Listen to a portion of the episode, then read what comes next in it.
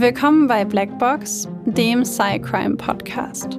Euch erwartet einen True Crime Podcast mit der extra Portion Psychologie. Ich bin Maxi. Und ich bin Babsi. Und bei uns geht es um wahre Kriminalfälle und die psychologischen Hintergründe davon. Als studierte Psychologinnen schauen wir uns an, warum psychisch kranke Straftäter tun, was sie tun und was die psychologischen Hintergründe sind, die dahinter stehen. Einige unserer Fälle beinhalten ziemlich viel Gewalt, sowohl physische, psychische als auch mal sexuelle, und sind oft auch sehr detailreich beschrieben. Deswegen empfehlen wir euch, auf euch und eure Emotionen zu achten und sollte es euch zu nahe gehen, den Podcast zu pausieren oder nach vorne zu spulen. Wir haben euch gewarnt. Ab und zu passiert es auch, dass wir in den Folgen lachen oder eine Bemerkung machen. Das ist nie respektlos gemeint, sondern liegt daran, dass wir eben sehr tief in der Materie drinstecken und das Ganze ab und zu mit Humor ein bisschen auflockern. Also bitte nicht falsch verstehen.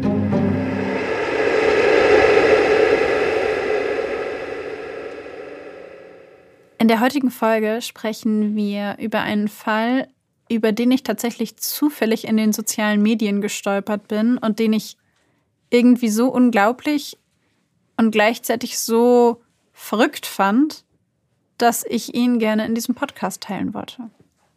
Und im Gegensatz zum letzten Mal weiß diesmal ich nicht, worum es für wirklich geht. Ich bin in den sozialen Medien auf den Fall von Ruby Frankie gestoßen. Ich weiß nicht, ob einige von euch schon davon gehört haben, aber ähm, sehr, ist ein sehr, sehr aktueller Fall tatsächlich, erst wenige Monate alt. Und das, ähm, ja, alles andere werdet ihr gleich erfahren. Ich werde da jetzt nicht tiefer ins Detail gehen. Ähm, ich fand den Fall deswegen so interessant, weil er mir irgendwie zum einen das gute Gefühl gegeben hat, dass die Öffentlichkeit doch etwas bewirken kann, wenn es drauf ankommt. Und weil ich es unglaublich fand, als Beispiel dafür, wie viel in den sozialen Medien gezeigt wird, was wir glauben, was die Wahrheit ist und was tatsächlich am Ende dahinter steht. Und ja, wie viel krasser die Wahrheit manchmal ist, als das, also im Vergleich zu dem, was man sich so vorstellen kann. Ich bin total neugierig auf den Fall, muss ich sagen. Brauchen wir eine Triggerwarnung vorher? Da wäre ich gleich noch drauf gekommen. wir brauchen eine Triggerwarnung, beziehungsweise ich spreche hiermit eine Triggerwarnung aus für die Themen körperliche Gewalt und emotionale Gewalt an Kindern. Und ähm, genau, bitte achtet auf euch, achtet auf eure Gefühle, passt darauf auf, wie, euch, wie es euch geht. Und wenn ihr merkt, dass es an irgendeiner Stelle schwierig für euch wird, dann stoppt die Folge, überspringt den Fall. Genau, ich bin gespannt, was du nach dem Fall sagst, weil ich glaube, es gibt eine sehr interessante Mischung aus Selbstdarstellung und Persönlichkeitseigenschaften, die einen angreifbarer für bestimmte Dinge machen und sicherlich auch Diskussionen über unterschiedliche Erziehungsmaßnahmen. Das klingt spannend. Bevor ich jetzt aber starte, noch ein kurzer Hinweis. Ich habe die Namen der Kinder in diesem Fall geändert, weil ich ehrlich gesagt irgendwie nicht, ich wollte einfach ihre Namen nicht benutzen. Ich weiß nicht. Hat sich mhm. falsch angefühlt. Okay.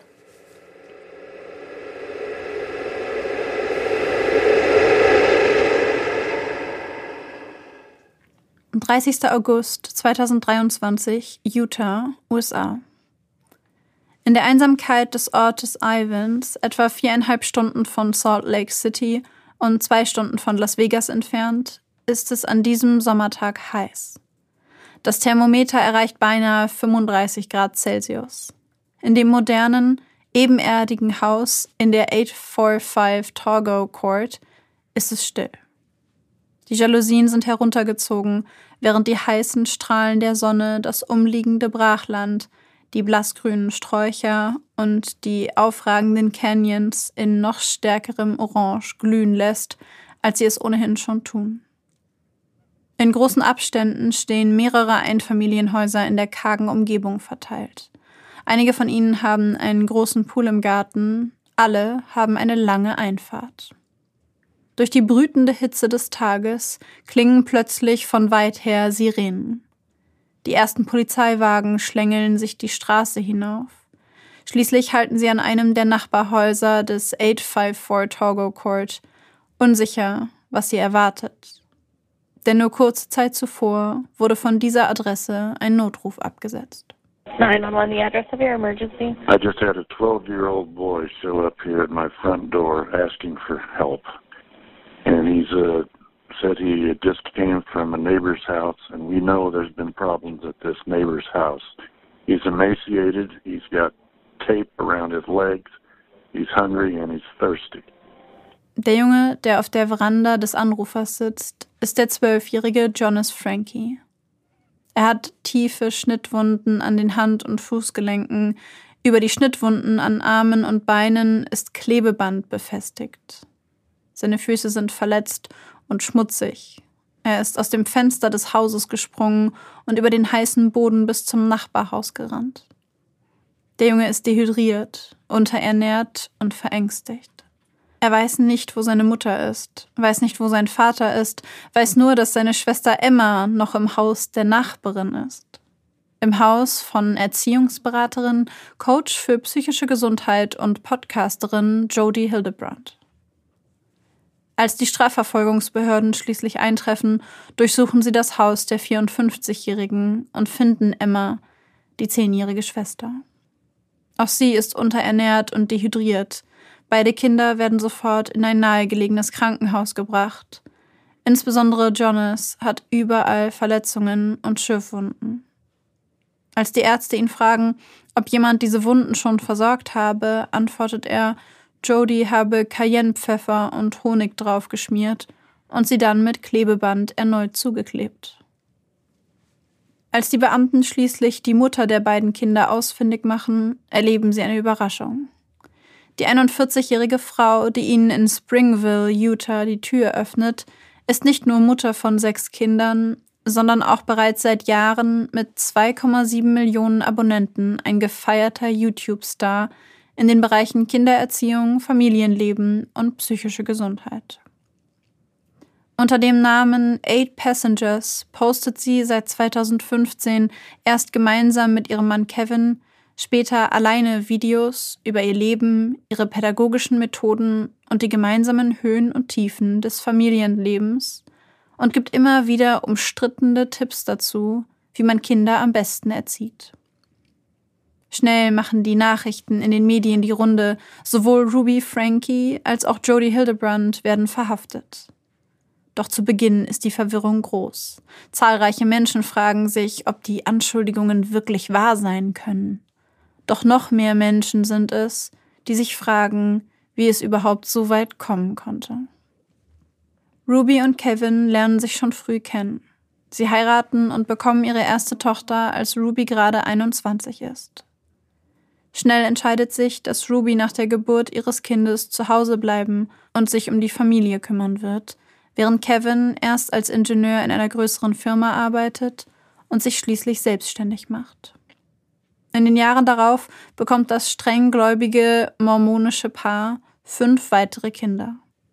2015 beginnen die beiden dann ihren YouTube-Channel Eight Passengers mit einem Gender Reveal Video ihrer letzten Tochter, Emma. Innerhalb von kurzer Zeit erhält der Kanal eine wachsende Bekanntheit. Bereits wenige Jahre nach dem Start des Kanals spricht Ruby selbst darüber, dass sie noch nie vergessen habe zu vloggen. Zu vergessen, in die Kamera zu sprechen, sei für sie wie zu vergessen zu atmen. Kevin selbst ist nur selten in den Videos zu sehen. Es ist hauptsächlich Ruby, die ihre Gedanken zu Erziehungsmethoden, Pädagogik und ihrem Glauben an Gott teilt. Jede Familie hat irgendwo eine Dysfunktion. Das heißt nicht, dass du das akzeptieren musst, sagt sie in die Kamera, während ihre Kinder im Hintergrund lachen und Quatsch machen. Was als sympathische und ehrliche Einblicke in das Familienleben beginnt, entwickelt sich jedoch nach und nach an einigen Stellen in eine weniger anerkannte Richtung. So filmt sich Ruby, während sie im Auto sitzt, selbst und erzählt ihren Followern, die Schule ihrer sechsjährigen Tochter Emma habe sich soeben gemeldet. Emma habe ihr Mittagessen vergessen und habe nun nichts zu essen dabei ob Ruby es ihr nicht vorbeibringen könne, damit das kleine Mädchen nicht weiter hungrig bleiben müsse. Lächelnd und in voller Überzeugung, das Richtige zu tun, eröffnet Ruby ihren Followern daraufhin, dass sie der Schule gesagt habe, sie werde ihrer Tochter selbstverständlich nichts zu essen bringen. Emma sei verantwortlich dafür, sich ihr Mittagessen morgens selbst zu machen. Sie habe an diesem Morgen gesagt, sie habe sich ihr Mittagessen zubereitet und habe es mitgenommen wie jeden Morgen. Also sei ihre Tochter nun einfach mit den Konsequenzen ihrer eigenen Handlung konfrontiert. Sie hoffe, dass niemand in der Schule ihrer Tochter ihr etwas zu essen gebe oder ihr sonst irgendwie helfe, damit sie die Konsequenz ihres eigenen Fehlers vollständig zu spüren bekommt. Nur so könne ihre sechsjährige Tochter lernen. Es erfolgt der erste große Aufschrei in Rubys Community. Sie bekommt zahlreiche Nachrichten, in denen sich die Zuschauer direkt an sie wenden und ihren Unmut äußern. Ihre kleine Tochter sei erst sechs Jahre alt, ihr Verhalten als Mutter gilt als viel zu hart und unmenschlich. Doch Ruby lässt sich davon nicht beeindrucken. In einem weiteren Video spricht sie direkt zu ihren Hatern, die ihr gewünscht haben, in der Hölle zu brennen, und macht ihnen klar, dass sie nirgendwo hingehen wird. Im Gegenteil, es folgen zahlreiche weitere Videos, in denen Ruby Frankie ihre Erziehungsfähigkeiten öffentlich unter Beweis stellt. In einer anderen Aufnahme spricht sie öffentlich darüber, dass insbesondere ihre beiden jüngsten Kinder sehr selbstbezogene, egoistische Menschen seien und sie deshalb dieses Jahr keine Geschenke von Santa Claus bekommen würden. Es werde ihnen wahrscheinlich mehr helfen, wenn sie zu Hause blieben und den Boden wischten und andere Tätigkeiten im Haus erledigten. Sie zeigt öffentlich, wie sie ihrer zwei- bis dreijährigen Tochter droht, ihrem Lieblingskuscheltier den Kopf abzuschneiden, wenn diese noch einmal etwas in ihrem Haus mit einer Schere schneiden würde. Sie hält die Kamera drauf, während sie ihren Followern erzählt, ihre Tochter, die in dem Video neben ihr steht, habe sie den ganzen Sommer angebettelt, endlich ihre Beine und Achselhaare rasieren zu dürfen. Anstatt die Privatsphäre ihrer Tochter zu wahren, filmt sie ihr Gesicht, während sie ihr sagt, sie sei der Meinung, es sei notwendig, dass sie sich endlich unter den Armen rasiere, und versucht dann, den Arm ihrer Tochter zu heben, um allen Zuschauern einen tieferen Einblick geben zu können. Ein anderes Mal sitzt sie gemeinsam mit ihrem älteren Sohn und ihrer mittleren Tochter auf dem Fußboden vor einer weißen Wand in ihrem Haus und erzählt lachend davon, dass ihr Sohn seit sieben Monaten auf einem Sitzsack im Wohnzimmer schlafe weil er sein Recht auf ein eigenes Zimmer und ein eigenes Bett verspielt habe. Grund für diese Bestrafung sei ein Streich gewesen, den er seinem jüngeren Bruder gespielt habe. Er habe ihm fälschlicherweise gesagt, sie würden ins Disneyland fahren. Seinen Scherz zwar sofort wieder aufgelöst, aber damit gezeigt, dass er nicht bereit für das Privileg eines eigenen Bettes sei. Vor laufender Kamera sagt sie ihren hungrigen Kindern, sie bekämen nichts zu essen, solange sie die Haushaltstätigkeiten nicht erledigt hätten, oder sagt ihrer maximal dreijährigen Tochter, sie bekäme kein Frühstück, wenn sie nicht augenblicklich aufhöre zu weinen. Über die gesamten Sommerferien während der Covid-Pandemie nimmt sie ihren Kindern ihr Spielzeug, alle Elektrogeräte, Handys, Konsolen und Bücher weg. Die Kinder haben keine Möglichkeit mehr, ihre Freunde zu kontaktieren, geschweige denn, sich mit ihnen zu treffen. In die Kamera berichten zwei ihrer Kinder, keinerlei Freunde zu haben. Die einzige Antwort, die ihre Mutter Ruby darauf vor der Kamera weiß, ist, das ist eine ziemlich verletzliche Aussage. Sicher, dass ich das im Video lassen soll? Wieder und wieder wird Ruby für ihr Verhalten im Internet angefeindet und kritisiert. Die Wut ihrer Zuschauer geht sogar so weit, dass sie 2020 eine Petition einrichten und über 15.000 Unterschriften sammeln, um eine CPS-Investigation in die Wege zu leiten. Der Verdacht ist Kindesmisshandlung. Sie sind sich sicher, dass Ruby Frankie ihre Kinder misshandelt. Schließlich werden die Behörden auf die sechsfache Mutter aufmerksam und kontrollieren mehrfach das häusliche Umfeld und die Gesundheit der Kinder. Nie können sie einen Anhaltspunkt finden. Alle Kinder sind gesund, scheinen vollkommen normal behandelt zu werden und haben selbst nichts Bedrohliches zu sagen. 2022, wenige Monate nach Abschluss der Investigation, zieht Frankie sich dann plötzlich vollends aus ihrem eigenen YouTube-Channel zurück und hört abrupt auf, Videos zu posten. Nur wenige Wochen später erscheint sie dafür mit einem neuen Format, gemeinsam mit ihrer Freundin und Geschäftspartnerin Jodie Hildebrandt. Diese ist Coach, Autorin und Gründerin von einer Plattform namens Connections, auf der sie Menschen Unterstützung bei der Erziehung oder in der Gestaltung ihrer Ehe gibt. Auf ihrer Website präsentiert sie ein mehrstufiges Schritteprogramm mit den Worten Wenn Sie ein Elternteil mit einem Kind jeden Alters sind, in Klammern vom Kleinkind bis zum Teenager, wird Jodie sie mit Prinzipien ausstatten, die sie auf ihre einzigartige Familiensituation anwenden können und die ihnen Freude und Verbindung bringen werden. Einer dieser Schritte zum Ziel sei, Zitat, Umgang mit Drama. Drama ist die emotionale körperliche Manifestation, dass sie sich von der Realität oder Wahrheit abgekoppelt haben und sich in verzerrten Gedanken und den Pfaden zum Schmerz befinden. Drama ist ein ungekünstelter und ungebildeter Versuch der Verbindung. Es ist ein gequälter Versuch, gehört, gesehen und bestätigt zu werden, was zusätzliche verzerrte Gedanken und falsche Überzeugungen hervorbringt und die Trennung aufrecht erhält. Der Kern des Dramas ist Unehrlichkeit. Sie verleugnen ihre wahren Gefühle, in Klammern, sie gehen in die Verleugnung, verbergen sie vor sich selbst und anderen und berauben sich selbst einer echten Verbindung. Im Drama geht es um Kontrolle, Ablenkung und Selbstverleugnung. Die Lösungen für dieses und andere Probleme präsentieren Ruby und Jodie in ihren neuen Formaten Moms of Truth und dem Connections Podcast indem sie in unterschiedlichen Videoepisoden und Instagram-Videos über ihre Erziehungsstrategien sprechen und verzweifelten Eltern pädagogische Tipps geben. Ihre gesamte Perspektive fußt dabei auf einem wesentlichen Aspekt. Es gibt nur eine Wahrheit. Die Wahrheit. Und daher nur eine Realität. Die Wahrheit ist nicht subjektiv, nicht meinungsabhängig, nicht von einer Person abhängig, nicht voreingenommen. Sie ist einfach. Der Feind der Wahrheit sei die Verzerrung. Verzerrung ist die Missinterpretation der Wahrheit. Die Missinterpretation der Realität. Das zeigt sich in Manipulation, Lügen, Ablenkung, Wut, Schuldzuweisung, Unmut oder Anspruchshaltungen. Wenn Menschen sich für die Verzerrung entscheiden, dann nur, weil sie zum Beispiel die Wahrheit fürchten, die Verantwortung nicht übernehmen wollen, die Reaktion anderer fürchten, sie recht haben wollen oder es einfach haben möchten. Verzerrung gilt damit als Versuch, Kontrolle auszuüben, Kontrolle darüber, was der Mensch will und was er nicht will. Kontrolle ist dieser Definition nach reiner Egoismus.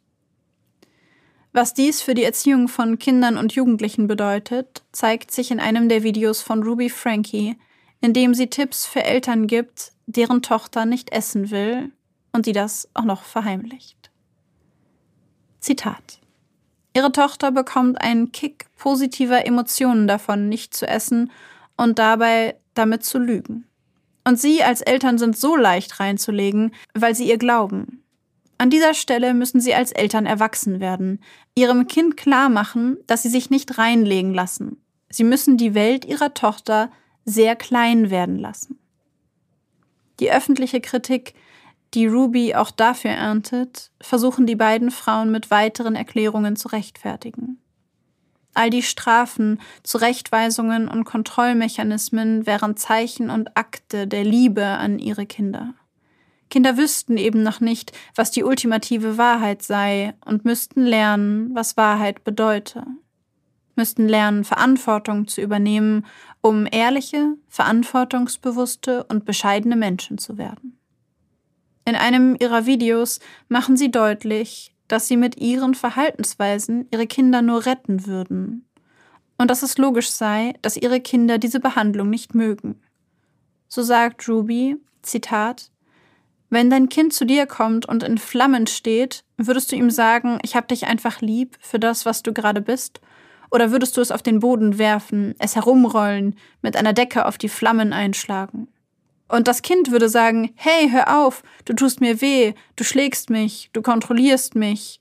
Aber du als Elternteil würdest sagen, nein, Schatz, halt still. Ich schlage nur die Flammen aus. Immer wieder lösen Jody und Ruby mit ihren Äußerungen zu Erziehung, Religion, Sexualität, Rasse oder anderen sozialen und politischen Themen kontroverse Reaktionen aus. So viel Jody und Ruby in der Öffentlichkeit diskutieren und ihre Erziehungsmethoden publik machen, niemand ahnt tatsächlich, welches Ausmaß die Zurechtweisungen und beinahe sektenhaften Maßnahmen zu Disziplin, Verantwortungsübernahme und Erziehung hinter verschlossenen Türen mittlerweile angenommen hat. Im Juni 2023 ist Jody dann der Überzeugung, dass insbesondere die beiden jüngsten Kinder von Ruby keinerlei Grenzen kennen würden, dass sie vom Bösen besessen seien und strenger diszipliniert werden müssten. Also folgt Ruby dieser Einschätzung und beginnt, ihre beiden jüngsten Kinder Jonas und Emma härter anzufassen. Beide müssen in den kommenden Monaten in der glühenden Hitze mehrere Stunden draußen arbeiten, ohne einen Schluck Wasser zu bekommen oder vor der Sonne geschützt zu sein. Beide Kinder erleiden mehrfach schwere Sonnenbrände, Brandblasen und Kreislaufprobleme durch die starke Dehydration. Wenn sie heimlich Wasser trinken, werden sie von Ruby und Jody bestraft. Tage und Nächte lang müssen sie alleine draußen im Garten bleiben, ohne Schuhe, Decke oder irgendeinen Schutz vor Sonne oder Regen. Insbesondere der zwölfjährige Jonas wird immer weiter isoliert, stundenlang muss er alleine an der Wand sitzen, während alle anderen in der Familie am Tisch gemeinsam essen. Kevin bekommt zu diesem Zeitpunkt schon lange nichts mehr davon mit. Er und Ruby haben sich getrennt und er ist schon vor einiger Zeit ausgezogen. Im Juli versucht Jonas das erste Mal zu fliehen, doch er kommt nicht weit. Außer sich vor Wut holt seine Mutter ihn zurück und fesselt ihn gemeinsam mit Jody mit Klebeband und Handschellen sowohl an den Händen als auch an den Beinen. Wenn er besonders ungehorsam ist, binden sie die Hand- und Fußschellen aneinander, drehen ihn auf den Bauch, sodass die Beine des Jungen in die Luft gedrückt werden. Immer wieder werden Emma und Jonas in den nächsten Wochen zu Jody gebracht. Während die beiden Erziehungsratgeberinnen gemeinsam Podcast-Folgen und Videos über Pädagogik drehen, müssen Emma und Jonas stundenlang Wandsitzen machen. Sie dürfen nicht lesen, essen oder spielen. Sie sollen lernen, bescheiden zu sein und die Wahrheit ihrer Sünden zu erkennen. Irgendwann schneiden die Fesseln tief in Hand- und Fußgelenke. Daraufhin versorgt Jody die Wunden mit Cayennepfeffer und Honig. Dann verbindet sie sie erneut mit Klebeband. Ruby weiß von all diesen Erziehungsmethoden. Jonas muss eben Verantwortung für seine Taten übernehmen. Einmal bestraft Ruby ihren zwölfjährigen Sohn sogar damit, dass sie seinen Kopf unter Wasser drückt. Immer wieder sagen Jody und Ruby den beiden Kindern, dass sie böse seien, verdorben, sündhaft. Sie sollen zugeben, dass sie lasterhaft sind, sollen die Wahrheit anerkennen. Alles, was die beiden Frauen an Bestrafungen durchführen würden, sei ein Akt der Liebe. Die zehnjährige Emma ist irgendwann überzeugt davon, dass sie die Bestrafungen verdient, weil sie böse ist. Doch Jonas kann und will das nicht glauben, und so entscheidet er sich, all seinen Mut zusammenzunehmen und am 30. August 2023 erneut zu fliehen. Also klettert er aus dem Fenster von Jodys Haus, läuft über den brennend heißen Boden zu den Nachbarn und bittet sie, die Polizei zu rufen. Als Frankie und Hildebrand verhaftet und wegen schwerer Kindesmisshandlung angeklagt werden, melden sich zahlreiche Kritiker aus den sozialen Medien sowie eine wachsende Zahl von Familienmitgliedern, Freunden und Nachbarn zu Wort. Sie sagen aus, die Nachricht von den Verhaftungen habe lange auf sich warten lassen. Kurz nach der Verhaftung postet Rubys älteste Tochter ein Foto auf Instagram. Sie hat den Kontakt zu ihrer Mutter zu dem Zeitpunkt abgebrochen, als diese anfing, sich mit Jody Hildebrand abzugeben. Auf dem Bild sind mehrere Polizeiwagen zu sehen, darunter in weißer Schrift nur ein Wort. Finally. Endlich. Heute war ein großer Tag, schreibt sie in einem weiteren Post auf Instagram an diesem Tag. Ich und meine Familie sind so froh, dass der Gerechtigkeit Genüge getan wird. Wir haben seit Jahren versucht, der Polizei und dem CPS davon zu erzählen, und wir sind so froh, dass sie sich endlich entschieden haben, aktiv zu werden. Ruby Frankie und Jodie Hildebrandt werden nur wenige Wochen später wegen schwerer Kindesmisshandlung in sechs Fällen angeklagt. Vor Gericht entscheidet sich Ruby Frankie dafür, sich schuldig zu bekennen und gegen Jodie Hildebrandt auszusagen. Kevin Frankie reicht nur acht Wochen nach der Verhaftung die Scheidung ein. Anders als andere Täter, die sich vor Gericht schuldig bekennen, schweigt Ruby jedoch nicht. Sie lässt von ihren Anwälten eine lange Stellungnahme verlesen, in der sie sich zu den Taten positioniert. Zitat die Anwaltskanzlei Windward Law gibt im Namen von Ruby Frankie eine Erklärung zu den anhängenden Anklagen vor dem fünften Bezirksgericht von Washington County ab und äußert sich zu ihrer aktuellen Familiensituation. Unsere Mandantin arbeitet mit der Staatsanwaltschaft zusammen und geht davon aus, dass sie diese Angelegenheit schnell lösen wird, indem sie am Montag, den 18. Dezember, eine Einigung mit dem Gericht erzielt. Ruby Frankie ist eine hingebungsvolle Mutter und eine Frau, die sich ständig verbessern möchte.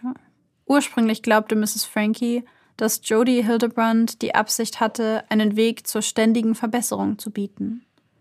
Mrs. Hildebrandt nutzte dieses Streben aus und verdrehte es zu etwas Abscheulichem. Über einen längeren Zeitraum hinweg isolierte Mrs. Hildebrandt Ruby Frankie systematisch von ihrer Großfamilie, ihren älteren Kindern und ihrem Ehemann Kevin Frankie. Diese lange Isolation führte dazu, dass Mrs. Frankie einem verzerrten Sinn für Moral unterworfen wurde, der durch Mrs. Hildebrandts Einfluss geprägt wurde. Während ihrer Inhaftierung im Gefängnis von Washington County in den letzten Monaten hat Ruby Frankie eine aktive Selbstbeobachtung durchgeführt, die es ihr ermöglicht hat, ihren moralischen Kompass neu auszurichten und die volle Tragweite ihrer Handlungen zu verstehen. Mrs. Frankie hat sich verpflichtet, die Verantwortung für die Rolle zu übernehmen, die sie bei den Ereignissen gespielt hat, die zu ihrer Inhaftierung führten.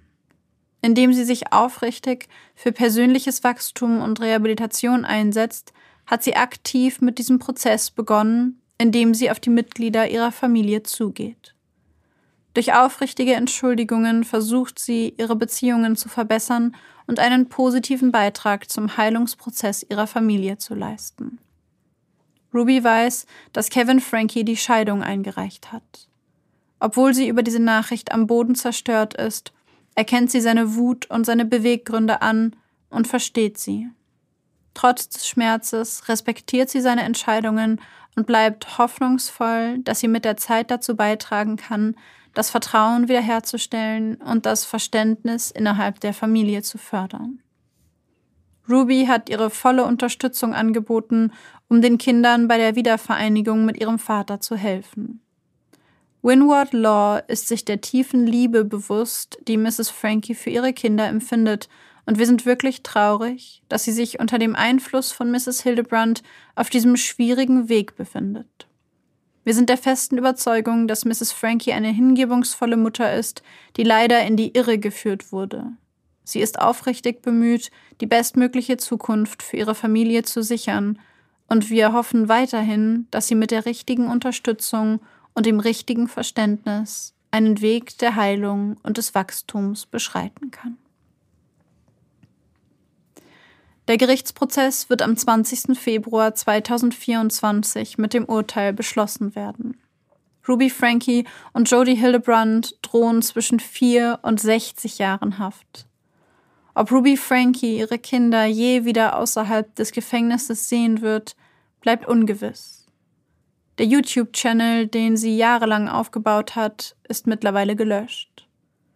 Doch überall in den sozialen Medien, ob auf TikTok, Instagram oder Facebook kommentieren Menschen Kopien der unterschiedlichen Videos.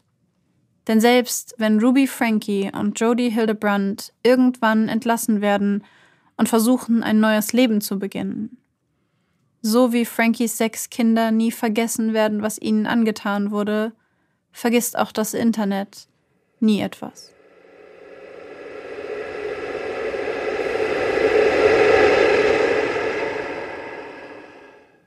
Ich fange mal so an. Letzte Woche, letzte Woche, letzte, letzte Folge habe ich noch gesagt, dass ich ähm, es voll schön fände, irgendwie, wenn wir wieder mehr irgendwie, also da, nach meinem Empfinden wieder mehr so auf Richtung des Täters gucken und halt wieder so irgendwie auf die psychologischen Hintergründe mehr eingehen, weil ich das Gefühl hatte, dass wir das irgendwie nicht mehr so gemacht haben, zumindest zu Anfang des Podcasts. Und heute bin ich wieder in Emotionen, sagen wir mal so. Ich habe von diesem Fall noch gar nichts gehört. Ich weiß nicht, wer, wer Ruby Frankie ist. Ich weiß nicht, wer Jodie Hildebrand ist. Ich habe davon noch gar nichts mitbekommen. Ich habe diese Frau noch nie gesehen. Ich habe die gerade mal kurz gegoogelt, als du vorgelesen hast. Ähm, ich kenne sie nicht. Keine Ahnung, habe ich noch nie gesehen. Und ich bin schockiert davon, dass die jahrelang diese Kindesmisshandlung im Internet gepostet hat und sie das jahrelang machen konnte. Ich muss gestehen, dass ich, glaube ich, insbesondere deswegen auf den Fall aufmerksam geworden bin, weil ich mich daran erinnern konnte, dass ich mal ein paar Videos von ihr gesehen habe. Hast du? Ja, weil ich mich an den Namen Eight Passengers erinnern kann. Hm, Und ich, muss gar nicht. Also deswegen muss ich diese Videos gesehen haben. Manchmal gucke ich mir halt auf YouTube Videos an und klicke mich dann irgendwie durch die Empfehlungen durch und bin, glaube ich, dabei irgendwie auf sie gestoßen. Und deswegen hat es mich doppelt geschockt, weil ich dachte, oh Gott, ich habe dein, ich habe irgendeins von deinen Videos auch mal irgendwie nicht komplett angeguckt, sondern irgendwie angefangen. Dann dachte ich mir, okay, hm, habe noch so ein, zwei angefangen, dachte mir so, okay, ist irgendwie nicht so interessant für mich. Also das, äh, ich bin generell nicht so, ich weiß nicht, es klingt irgendwie blöd, aber mich interessieren so Vlogs von Leuten, die einfach nur erzählen, wie sie leben, nicht so richtig. Ja. Also das finde ich einfach nicht so interessant. Ähm, aber deswegen hat mich das doppelt gecatcht, dass es ausgerechnet um diesen Channel ging. Weil, wie gesagt, ich habe die Videos damals gar nicht richtig angeguckt. Das heißt, ich hatte diese ganzen Szenen nicht gesehen, habe mich nicht wirklich damit beschäftigt. Das war irgendwie, es kam mir nur so bekannt vor. Und dann ist es mir halt wieder eingefallen. Oh, ich finde es. Ich, ich, also, während du vorgelesen hast, ihr hättet mal wieder mein Gesicht sehen sollen. ähm, da ist so viel. Ich glaube, ich erinnere mich jetzt gar nicht mehr an alles. Aber da ist so viel, wo ich mir am liebsten hier meinen Kopf auf diese Tischplatte hier gehauen hätte. Weil ich mir dachte, wie, wie kann man sowas wirklich denken? Wie kann man der Meinung sein, dass das richtig ist, okay ist, dass das die Art ist, wie man Kinder erzieht? Also, das geht ja los bei dem, bei der Siebenjährigen, die ihr Mittagessen selbst machen soll. Also, ne, ich meine, das Kind dabei unterstützen, selbstständig zu sein und irgendwie, keine Ahnung, beim Kochen irgendwie mit einzubinden und irgendwie, ne, so da so in die Selbstständigkeit hin erziehen, unterstützend, alles fein. Aber einer Siebenjährigen zu sagen, du bist jetzt verantwortlich für dein Mittagessen in der Schule, jo. Also- Also, es war übrigens sechs. Sie, ach, ach, sie war sechs. Ja, habe ich falsch gemerkt. Sie war sechs. Das, das Schlimmste daran fand ich eigentlich die Tatsache, also weil vielleicht hatte sie ja Bock, ihr Mittagessen selber zu machen. Das Schlimmste fand ich eigentlich, dass ihre Mutter da im Auto gesessen hat und sie hat in die Kamera gelächelt. Sie hatte richtig gute Laune, während sie erzählt hat, ja, ich hoffe, sie hat richtig Hunger. Und ich hoffe auch, dass ihr niemand anders was zu essen gibt, äh, damit sie jetzt richtig darunter leidet. Damit es eine Lektion ist, die sie nicht vergisst. Und ich dachte mir, das kann nicht wahr sein. Das ist nicht dein Ernst. Es hört sich ja, also es hört sich ja so an, so wenn sie sagt, sie ist dafür verantwortlich, ihr Mittagessen zu machen, dann hört sich das nicht so an, als ob dieses Mädchen mal, mal morgens ihr Mittagessen machen wollte, sondern als ob sie das zu tun hat. Ja, äh, ja, safe. Also da kann man halt wieder argumentieren, wenn du sechs Kinder hast, dann brauchst du halt irgendwie eine gewisse Art von Eigenständigkeit bei den Kindern, weil sonst schaffst du es, glaube ich, einfach nicht. Ähm, aber ich fand es einfach so krass, sie zu, sie so krass zu bestrafen dafür, dass sie, ich meine, dieses Kind war sechs. Ja, mit sechs machst Also- du doch nicht, nicht dein Mittagessen. Also, nee, nein, also, natürlich nee. nicht. Also natürlich nicht, finde ich auch ein bisschen früh, ehrlich gesagt. Also es sei denn, du hast als Kind Bock darauf, dann ist das ja vollkommen fein. Ähm, aber zu sagen, du hast die Verantwortung dafür, also wenn du es nicht machst, hast du halt nichts zu essen. Genau, das, das meine ich, das meine ich. Ja, und dass sie dann, also das, das fand ich richtig krass, dass die Lehrerin ihr geschrieben hat und hat halt geschrieben, ich fühle mich unwohl damit, dass sie so großen Hunger hat. Könnten sie ihr vielleicht was vorbeibringen, weil sie hat ihr Essen vergessen und für mich ist es gerade total schwer auszuhalten, dass sie so hungrig ist. Und äh, sie dann ihr einfach zurückschreibt, nee, ich bringe ihr nichts zu essen. So, sie ist selber verantwortlich dafür und äh, wenn sie jetzt Hunger hat, dann lernt sie hoffentlich was draus. Und dann in die Kamera, mit der sie sich selber filmt, zu sagen, ich hoffe, ihr gibt niemand was zu essen, damit sie den Schmerz fühlt, dass es, äh, also damit es weh tut und sie was lernt. Und das war einfach was, wo ich mir so dachte, also irgendwie hast du deinen Erziehungsauftrag missverstanden. Hat da jemand natürliche Konsequenzen nicht verstanden? Ja, also ich meine, die enden meiner Meinung nach da, wo deine körperlichen Bedürfnisse Ja. irgendwie, ne, also, und ich finde halt, das hat am Ende des Tages auch was mit, ähm, sowas kann halt mal passieren. Jeder hat schon mal was vergessen. So, das ist ja nicht, dass die Tochter sich dachte, ey, ich mache mir jetzt was zu essen und das lasse ich zu Hause liegen, damit Mama wie die letzte Blöde irgendwie in die Schule fahren muss. Ah, das ist aber, das, also, das hat ja schon sowas mit diesen, ja, damit sie Konsequenzen ihres Handelns spürt. So, keine Ahnung, ich kenne das so, dass so ein Kind, keine Ahnung, so ein Sechsjähriges, was irgendwie so lustig fand, mit Farben an die Wand zu kritzeln. Da ist dann die natürliche Konsequenz, gut, jetzt musst du das auch mit mir sauber machen, Ja. wenn es möglich ist. Weißt du, das sind natürliche Konsequenzen, die auf jeden Fall den Kindern zeigen, okay, wenn ich das mache, muss ich das auch machen. Vollkommen fein. Aber das ist ja komplett, also, Ja. keine Worte. Ja, was ich auch krass fand, war die Szene, in der, also ich habe viele von diesen YouTube-Ausschnitten gesehen und es hat echt, also es hat mir auch echt richtig wehgetan, mir das anzugucken, Das glaube ich. weil in der einen Szene zum Beispiel, wo sie ihrer zwei- oder dreijährigen Tochter, das ist übrigens die gleiche, also da war sie einfach dann, die wurde ja über die Jahre, hat sie sich ja quasi selbst begleitet mit YouTube. Und die gleiche Tochter, der hat sie halt ähm, als die zwei oder drei Jahre alt war, dieses Kuscheltier gezeigt und gesagt, hey, wenn du in diesem Haus noch einmal irgendwas mit einer Schere schneidest, dann schneide ich diesem Kuscheltier den Kopf ab. Hast du das verstanden? Und dann so, und dann auch mit so einem, guck Mami an. Guck mich, guck Mami an, wenn sie mit dir redet. Also so, weiß ich nicht. Und eine Szene, die ich in der Folge nicht mit drin habe, weil es einfach zu lang geworden wäre, die fand ich richtig furchtbar.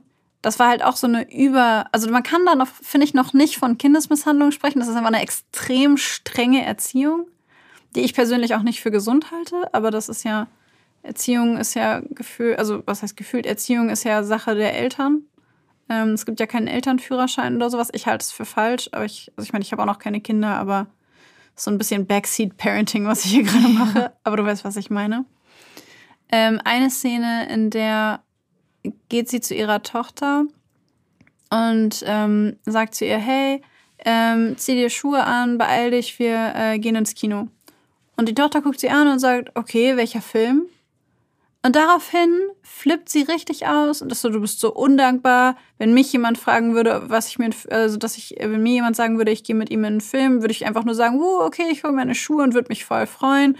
Du bist überhaupt nicht grateful, also so gar nicht, ähm, ne, du wertschätzt, wertschätzt es nicht, bist nicht dankbar für das, was du hast. Und daraufhin ruft sie dann live und sie hält die ganze Zeit die Kamera drauf, ruft sie bei der, äh, bei der Babysitterin an und fragt die Babysitterin, ob sie Zeit hat, ähm, weil sie ihre Tochter nicht mit ins Kino nehmen wird. Und die Tochter läuft die ganze Zeit um sie rum und umarmt sie an ihren Beinen und sagt, es tut mir leid, Mama, es tut mir leid, warte, bitte entschuldige ich, es tut mir wirklich leid, bitte mach das nicht. Und ist so richtig, weißt du, was ich meine, so was richtig Verzweifeltes, weil sie so unbedingt mit ins Kino gehen möchte. Und die Babysitterin hat aber leider in Anführungszeichen keine Zeit. Und dann äh, sagt die, sagt Ruby halt noch so in die Kamera so, verdreht so die Augen, ist so, oh, verdammt, jetzt hat die Babysitterin keine Zeit und sagt es so ganz leise. Ähm, und macht quasi die Kamera zu ihrem Komplizen gegen ihre Tochter. Und dann geht sie zu ihrer Tochter und sagt, okay, also pass auf, ähm, ich nehme dich nur mit, wenn du dich bei mir entschuldigst. Und die Tochter sagt, ich habe mich doch schon bei dir entschuldigt. Dann sagt die Mutter, nein, ich will, dass du es nochmal machst, wenn ich dir die Aufmerksamkeit schenken kann, um dir da richtig zuzuhören, ja? Du kommst jetzt hierher, stellst dich vor Mama und dann sagst du mir, dass es dir leid tut und du entschuldigst dich richtig und danach umarmst du mich. Also ich, ich finde, dass es schon was auch von psychischer Misshandlung hat. Ja, fand ich an der Stelle auch. Ähm, weil das ist ja, also die hat eher aktiv diese Falle gestellt. Ne? Also wir gehen ins Kino und die Tochter, alles, was sie, alles außer cool, hätte sie nicht sagen dürfen. Ja. Bei allem anderen war schon klar, dass sie, dass sie austickt, dass sie, dass, dass sie die Tochter quasi dann da niedermacht und ähm, ich meine, sie wusste ja auch, wie die Tochter darauf reagiert, sicherlich. Weißt du, es wäre nicht das erste Mal bestimmt, dass die Tochter dann äh, irgendwie angefangen hat zu weinen und sich entschuldigt hat und sowas. Und dann auch noch diese Kamera draufhalten. Das gibt mir auch irgendwie den Rest, ne? Dieses Ja. Kamera auf alles halten. Und dann, dann ihre Tochter noch zu sagen, so, obwohl sie sich ja schon 10.000 Mal entschuldigt hat, dann nochmal vor der Kamera, nochmal diese Demütigung von wegen, jetzt machst Ja. du es bitte nochmal. Jetzt machst du es nochmal richtig. Jetzt, wo ich dir die Aufmerksamkeit gebe. Ja, und Nee. ich fand es auch so von ihr einfach auch so übergriffig, weil ich mir dachte, deine Tochter muss so wütend sein auf dich gerade. Und du zwingst sie, diese Wut runterzuschlucken und sie zu verdrängen und dich zu umarmen. Und du siehst richtig, wie sie ihre Tochter auch festhält und sie, die Tochter versucht sich aus der Umarmung wieder zu lösen und die Mutter hält sie fest. Und das sind, das waren alles so Sachen. Ich, ich habe mich die ganze Zeit, hat sich mir alles zusammengezogen, während ich diese Videos angeguckt habe. glaube ich. Weil ich mir so dachte, es ist wirklich, es kratzt an der Stelle echt an dem Thema Kindesmisshandlung auf emotionaler Ebene, weil ich das wirklich, das fand ich wirklich krass. Ähm, und bei einem anderen kann man sich, also was heißt bei einem anderen, über das wir jetzt gerade gesprochen haben, kann man sich, finde ich, noch drüber unterhalten, ob das einfach eine sehr, sehr strenge Erziehungsmaßnahme ist.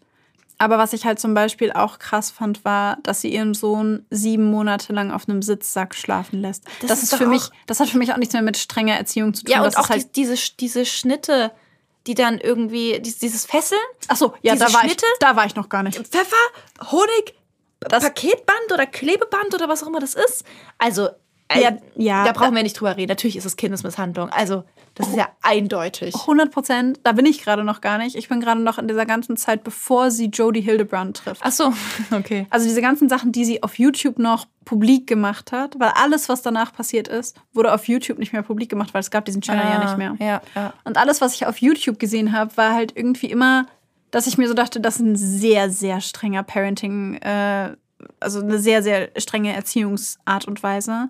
Und an der einen oder anderen Stelle fand ich halt schon, dass es schon emotionale äh, Misshandlung ist. Eben an dieser Stelle mit diesem, dass sie sich entschuldigen muss, dass ihre Tochter eigentlich nur verlieren konnte mit der Antwort. Oder auch, dass sie ihren Sohn sieben Monate lang auf einem Sitzsack schlafen lässt weil das ist ja auch etwas, das körperlich, also das kann ja zu körperlichen Schäden führen. Das ist ja super schlecht für deinen Rücken und super ungesund.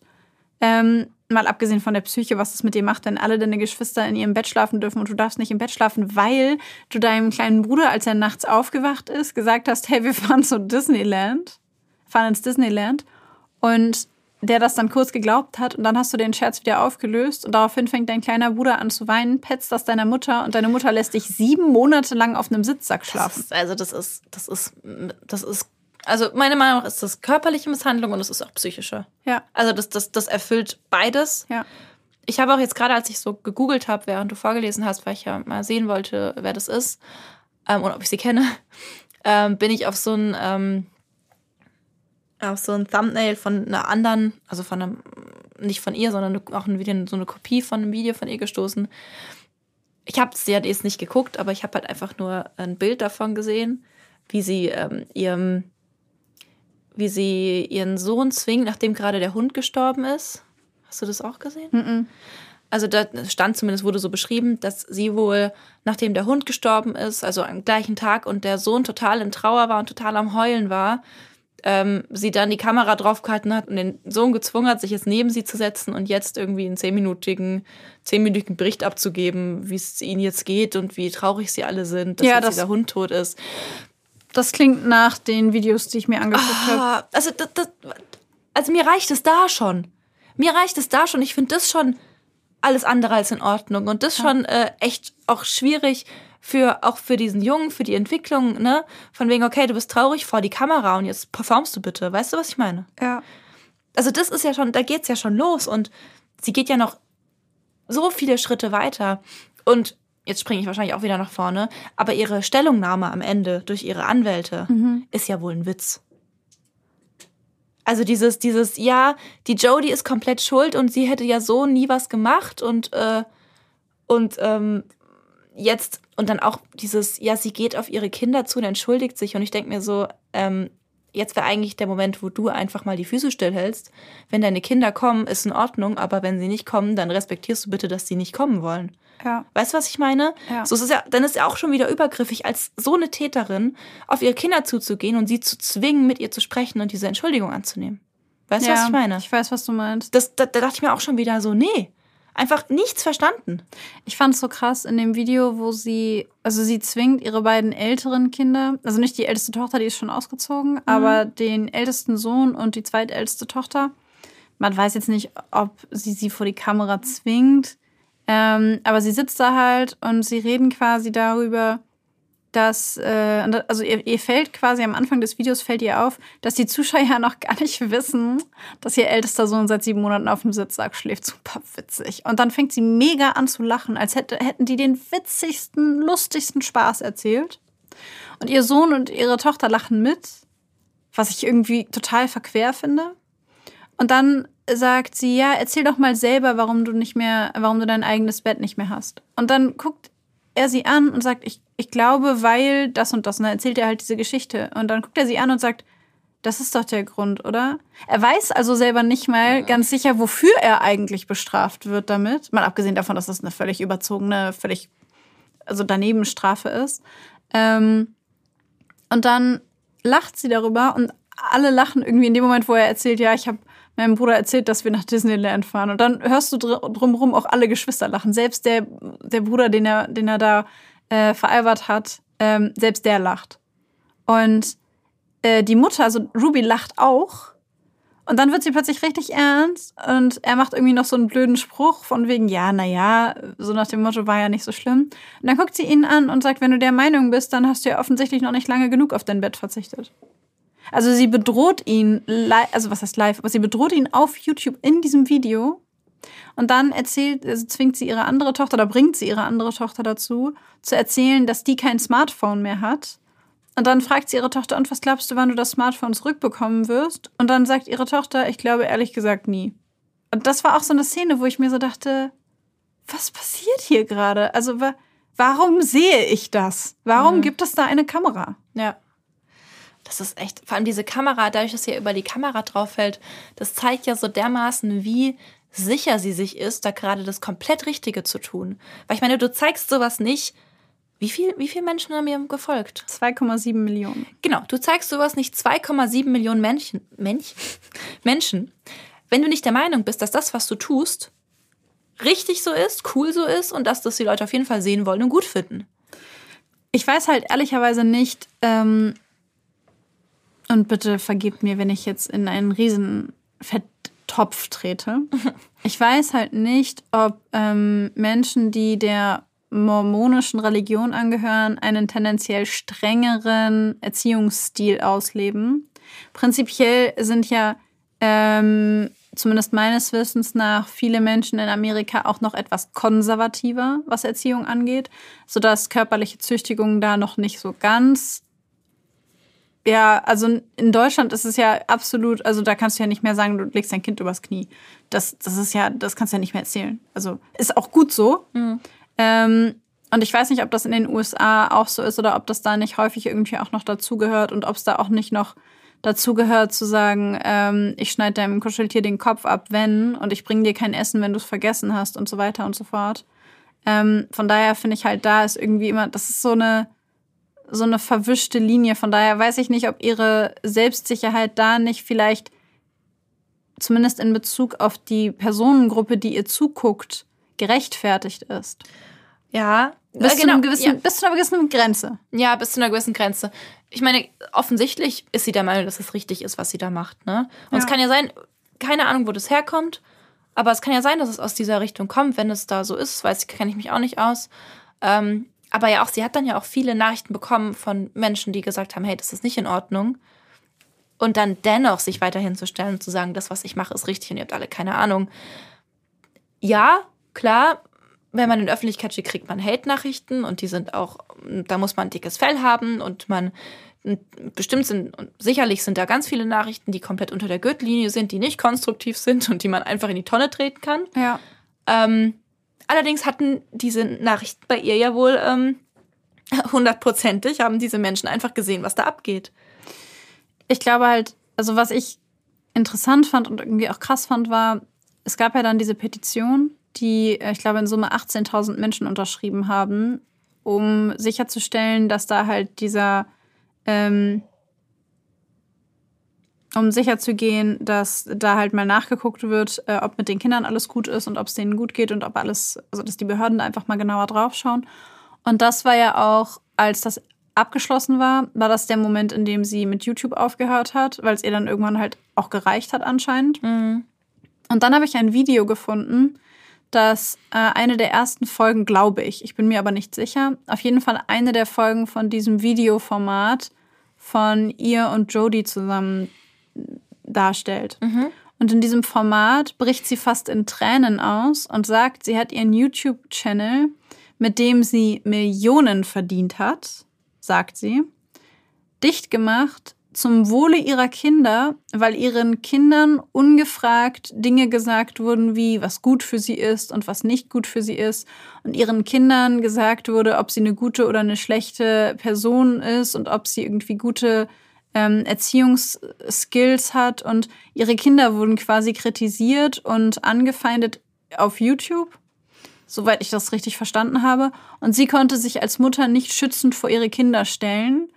Und äh, weil eben diese ganzen Anfeindungen aufgrund ihrer vermeintlich schlechten Erziehungsmethoden da waren. Und deswegen hat sie aus Liebe zu ihren Kindern ihren YouTube-Channel beendet. Mein erster Impuls ist gerade zu schreien Bullshit. Ähm, aber ich merke auch gerade, dass ich äh, also gar nicht in dem Psychologischen bin. Ich weiß nicht, können wir vielleicht da mal kurz übertreten in dieses. Ich wollte auch im nächsten Schritt tatsächlich in dieses Thema reinkommen. Deswegen habe ich das auch mit Jodie angefangen, weil ich glaube, dass zwischen den beiden eine sehr, sehr interessante Dynamik passiert ist. Und ähm, die Tatsache, dass ich den, die Beendigung vom YouTube-Channel angesprochen habe, hängt auch ein bisschen mit da, damit zusammen.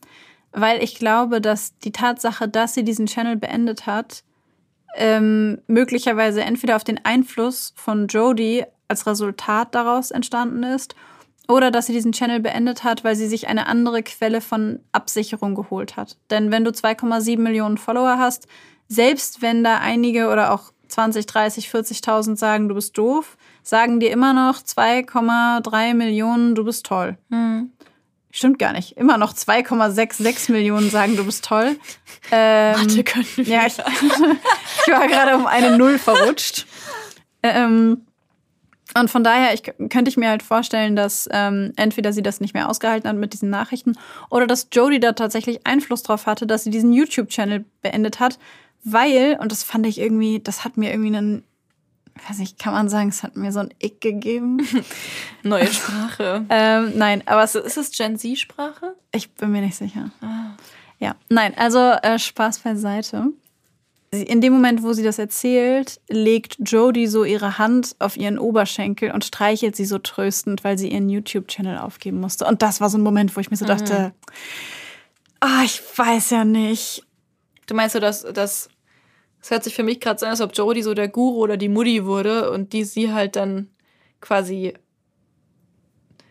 so die. äh, Ja. Ja, also dazu möchte ich dir gerne ein paar Hintergrundinformationen geben, beziehungsweise euch allen ein paar Hintergrundinformationen geben. Hau raus. Nach der Verhaftung von Jodie Hildebrandt hat sich nämlich ihre Nichte zu Wort gemeldet. Und ähm, ihre Nichte hat tatsächlich zehn Jahre zuvor für ein knappes Jahr bei ihrer Tante gewohnt.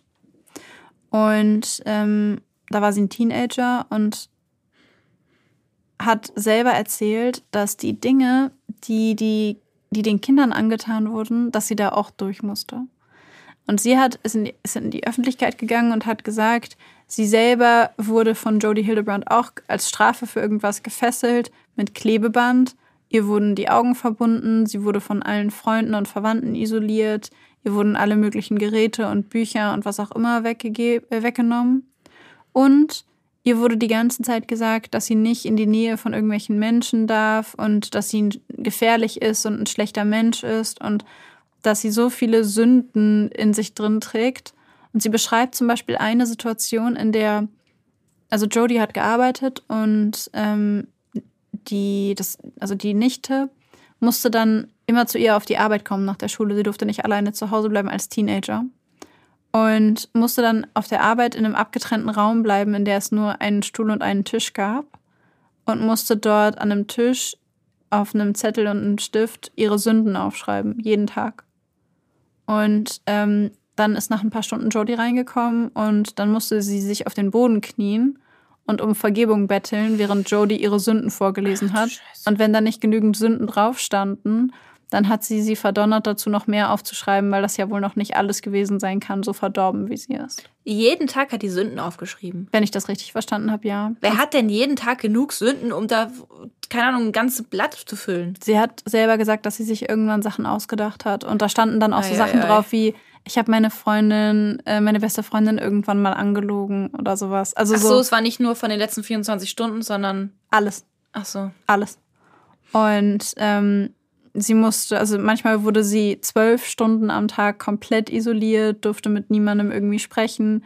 Ähm, keine, wie gesagt, keine Bücher, keine Beschäftigungssachen.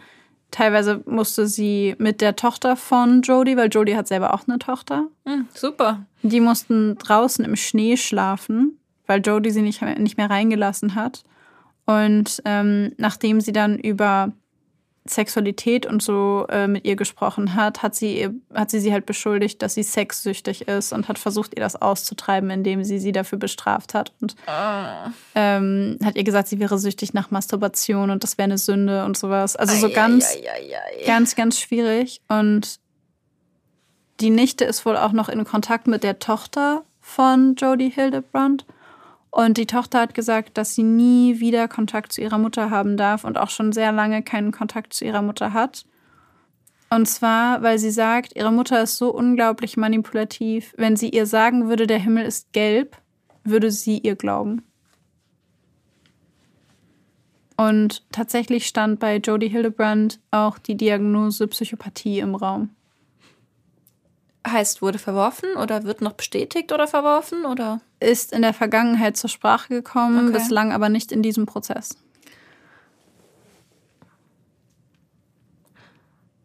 Damit liegt, meinst du nahe, dass auch äh, Ruby Frankie von ihr auch mit manipuliert wurde?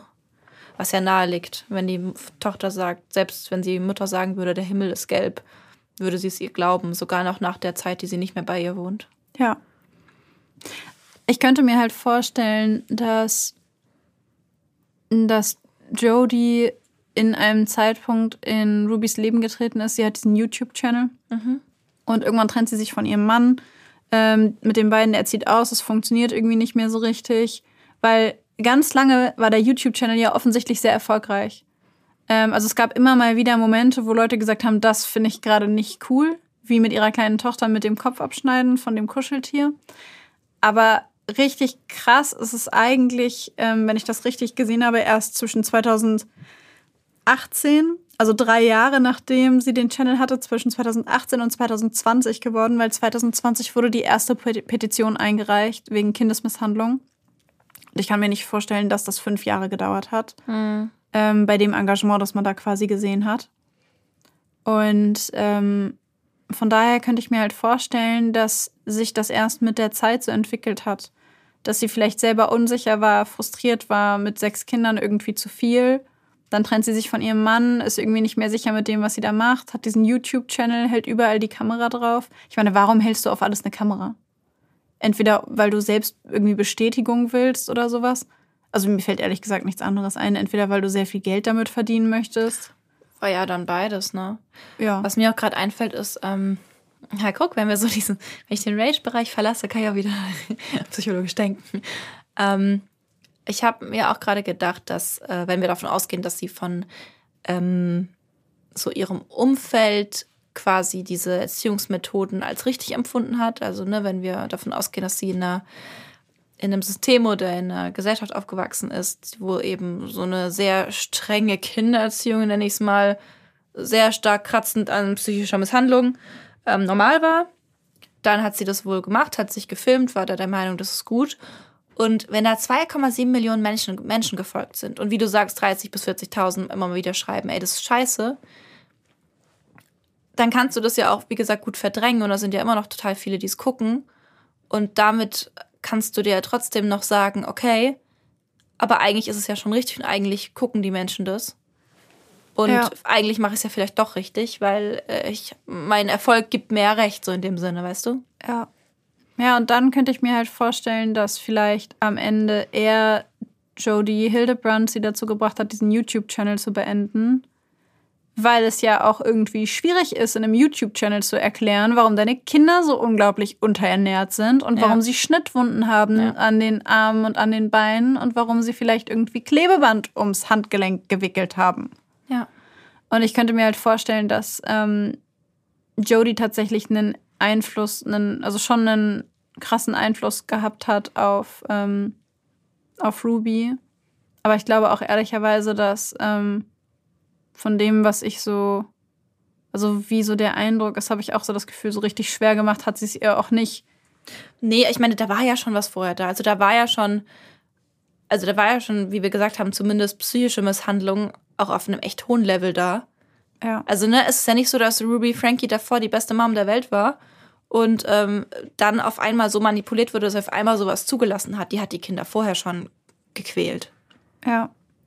Was ich tatsächlich, um mal noch ein bisschen weiter einzusteigen in dieses Konstrukt, das sie da aufgebaut haben, was ich tatsächlich echt interessant fand, war die Perspektive, aus derer sie diese Erziehungsmaßnahmen betreiben. Also gehen wir mal weg von diesem, du hast gesündigt und du bist einfach ein furchtbarer Mensch und in dir drin verdorben, sondern dieser Grundtenor, was sie nach außen gepredigt haben, weil nach außen haben sie ja nicht gesagt, erzähl deinem Kind, dass es irgendwie blöd ist Ja, klar. sondern dieses, es gibt nur eine Wahrheit. Ja, das ist mir auch sehr sauer aufgestoßen, muss ich sagen. Also sie sagen auch, ähm, dass äh, die eine Wahrheit, ähm, dass das häufig, also dass Wahrheit häufig verwechselt wird mit Wahrnehmung. Und es gibt natürlich unterschiedliche Wahrnehmungen, aber es gibt halt nur eine Wahrheit, also sind halt die meisten Wahrnehmungen auch einfach falsch. Das heißt, das, was die sehen und was sie denken, das ist die Wahrheit und alles andere sind falsche Wahrnehmungen. Ja, also sie hat zum Beispiel, ähm, als Beispiel hat sie angeführt, dass ihre Kinder sie zum Beispiel angelogen haben in einer Situation. Da hat sie selber, hat für ihre Kinder einen Film angemacht und die haben unten auf dem Sofa gesessen und sie hat ihren Kindern gesagt, ihr dürft das Sofa nicht verlassen. Ihr geht nicht in die Küche, ihr holt euch nichts zu essen, nichts zu trinken. Ich mache euch nachher was. Ihr setzt euch hier hin und ihr bewegt euch nicht. Und dann ist sie nach oben ins Bett gegangen und hat irgendwie eine Stunde geschlafen oder so. Und als sie wieder runtergekommen ist, saßen ihre Kinder immer noch alle auf dem Sofa und sie meinte, ja, sie war so erleichtert, dass ihre Kinder auf sie gehört haben. Und dann ist sie in die Küche gegangen und der ganze Fußboden hat geklebt. Und dann hat sie halt rausgefunden, dass ihre Kinder sich Ananassaft gemacht haben, also einfach Ananassaft eingeschenkt haben und dass der Ananassaft umgekippt ist. Und sie hat ihren Kindern unterstellt, dass ähm, sie äh, das einfach nicht weggewischt haben und hat ihre Kinder gefragt, wart ihr in der Küche? Und sie haben Nein gesagt. Und damit haben sie sie angelogen und haben, ähm, um quasi eine Konsequenz nicht ertragen zu müssen, die Realität und die Wahrheit verzerrt. Und dass man die Realität oder die Wahrheit verzerrt, geht gar nicht. Das ist ja im Grunde, als würde dein Kind in Flammen stehen. Ja, ja, dass du ausklopfen musst. Also musst du es ausklopfen, weil das, ähm, ja, das ist nicht ehrlich. Und wenn man nicht ehrlich ist, dann äh, muss man dafür bestraft werden. Und das war quasi diese das komplette Prinzip dreht sich nur um Kontrolle und um ein völlig überhöhtes, völlig realitätsfernes Ausmaß oder einen realitätsfernen Anspruch an perfektem Verhalten, was auch immer perfektes Verhalten heißt. Naja, was da ja so suggeriert wird, ist ja irgendwie, wenn du dein Kind liebst und willst, dass es, dass es irgendwie gut sich entwickelt und irgendwie irgendwann jemand ist, der glücklich ist und Erfolg hat und bla bla bla, dann musst du das so und so machen. Ähm, ich weiß nicht, vielleicht hat Ruby sich dadurch auch eben angesprochen gefühlt. Ich meine, so wie sie gesprochen hat und wie es in der Stellungnahme ja hieß, ähm, und das will ich auch gar nicht absprechen, war ja Liebe zu ihren Kindern da. Es kann ja auch sein, dass sie ihre Kinder geliebt hat, ne? Also ich meine, Ich glaub schon. Ne, genau, also ich meine, das schließt es ja nicht aus. Ja. Und es kann gut sein, dass ja vielleicht durch Jodys, ähm, ne, durch ihr eben dieses Narrativ, was sie aufgebaut hat, irgendwie, ähm, es gibt nur eine Wahrheit, deine Kinder sind auf der falschen Spur, irgendwie, ähm, wenn du sie liebst, äh, dann, und wenn sie in Flammen stehen, musst du dich um sie kümmern und du musst dafür sorgen, dass sie, dass es gelöscht wird.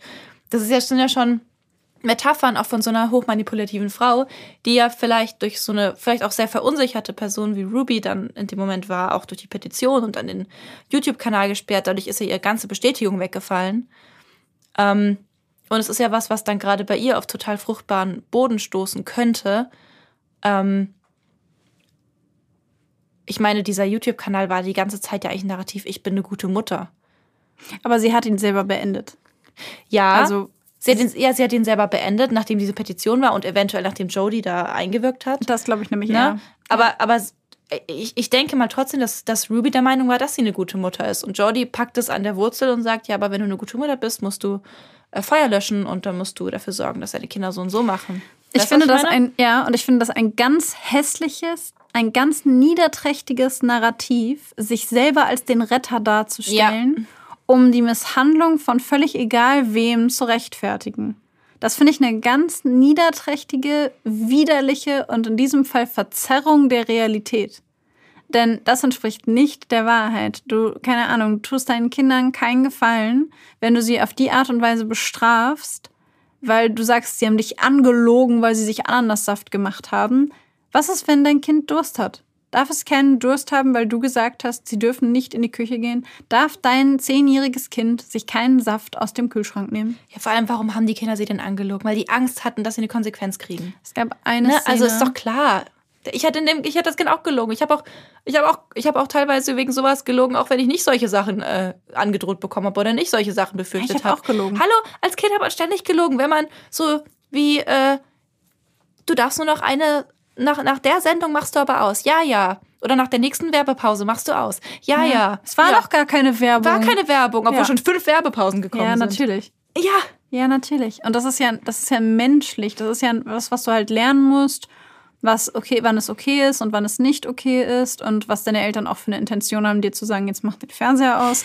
ähm, aber das ist normal und ich finde halt diese extreme Härte. Also es gab eine Szene, da hat sie, hat ihre Tochter ihr Kuscheltier mit in die Schule genommen.